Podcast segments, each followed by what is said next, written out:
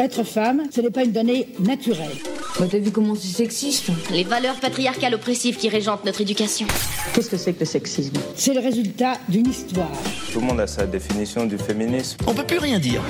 Qu'est-ce que ça veut dire?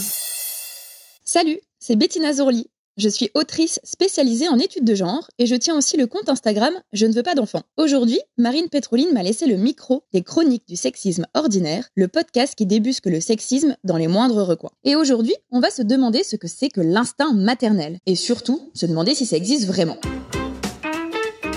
Selon le dictionnaire du Larousse, l'instinct, c'est la part héréditaire et innée des tendances comportementales de l'homme et des animaux. Jeanne Duboucher expliquait en 1977 que, en y regardant de plus près, on doit constater que les limites de l'instinct chez l'animal sont incertaines car l'acquis, très vite, se superpose à l'inné et, question plus importante, les frontières entre l'homme et l'animal dans ce domaine de l'instinct n'apparaissent pas avec netteté. L'inné, c'est donc ce qui est instinctif, ce qu'on n'apprend pas, et l'acquis, c'est tout ce qu'on sait par l'apprentissage. Apprentissage qui a lieu dès notre premier souffle, sinon même déjà plus tôt. Toutefois, elle ajoute, en citant les travaux de biologistes et de psychologues, que les principaux comportements instinctifs reconnus se rattachent à la conservation de l'individu, à la conservation de l'espèce, avec un comportement sexuel, à la vie de groupe pour certaines espèces, les instincts dits grégaires et instincts de vie sociale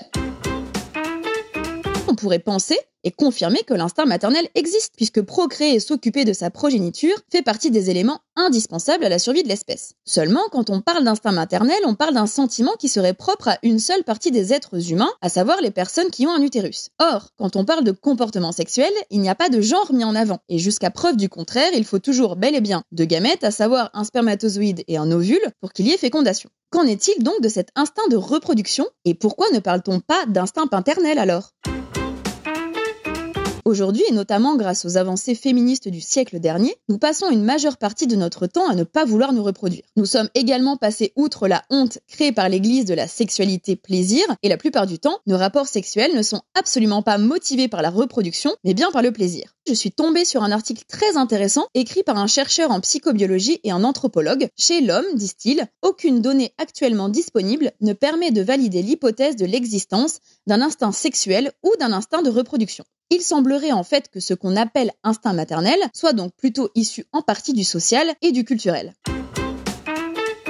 C'est Charles Darwin, naturaliste et paléontologue, qui est certainement le patient zéro de l'arnaque de l'instinct maternel. Grosso modo, il est le fondateur de la théorie de l'évolution. Il observa pendant ses voyages de nombreux animaux, et en particulier des singes et des guenons. On peut lire dans ses notes Une femelle bimbouin avait un cœur si grand qu'elle adoptait non seulement des jeunes singes d'autres espèces, mais volait aussi de jeunes chiens et chats qu'elle emportait partout avec elle. Il en conclut, par l'observation animalière, que l'affection maternelle était parmi les plus forts instincts sociaux qui soient, et du coup, il en a conclu à l'instinct maternel des femmes. Un peu simpliste comme conclusion, vous trouvez pas?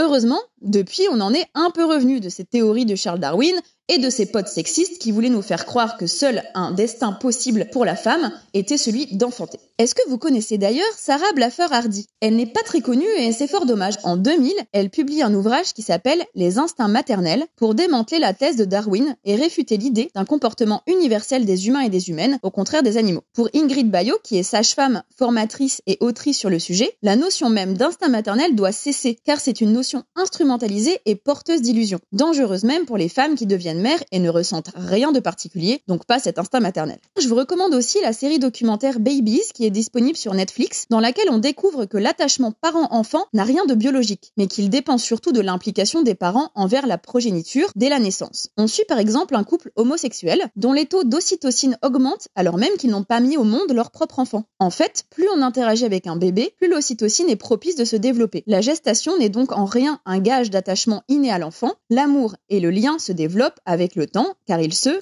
construisent. D'où l'intérêt, par exemple, de militer en faveur d'un allongement du congé paternité. Si les hommes sont plus nombreux à être moins impliqués dans le foyer, c'est aussi parce qu'ils n'ont pas encore l'espace suffisant pour s'investir émotionnellement et matériellement auprès de leur bébé dès la naissance.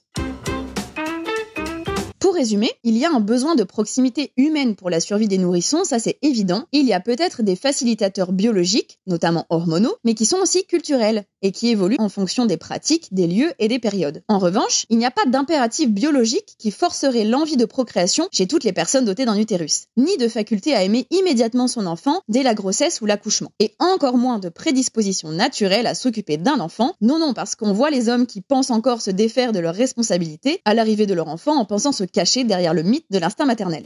Voilà, maintenant vous savez ce que c'est cette histoire autour de l'instinct maternel. Les mots sont importants, car comme le dit Simone de Beauvoir, nommer, c'est dévoiler, et dévoiler, c'est déjà agir. Rendez-vous dans le prochain épisode pour continuer à nommer, dévoiler et agir contre le sexisme. En attendant, vous pouvez retrouver les chroniques du sexisme ordinaire sur les réseaux sociaux et vous abonner à la newsletter pour découvrir encore plus de pépites antisexistes. Si vous pensez que tout ce qu'on raconte ici est important pour arriver à plus d'égalité, parlez-en autour de vous, laissez-nous des mots d'amour sur Apple Podcast et Spotify. C'est important, ça permet à d'autres personnes de découvrir le podcast, et puis nous, ça nous fait plaisir de savoir que vous appréciez ce qu'on raconte.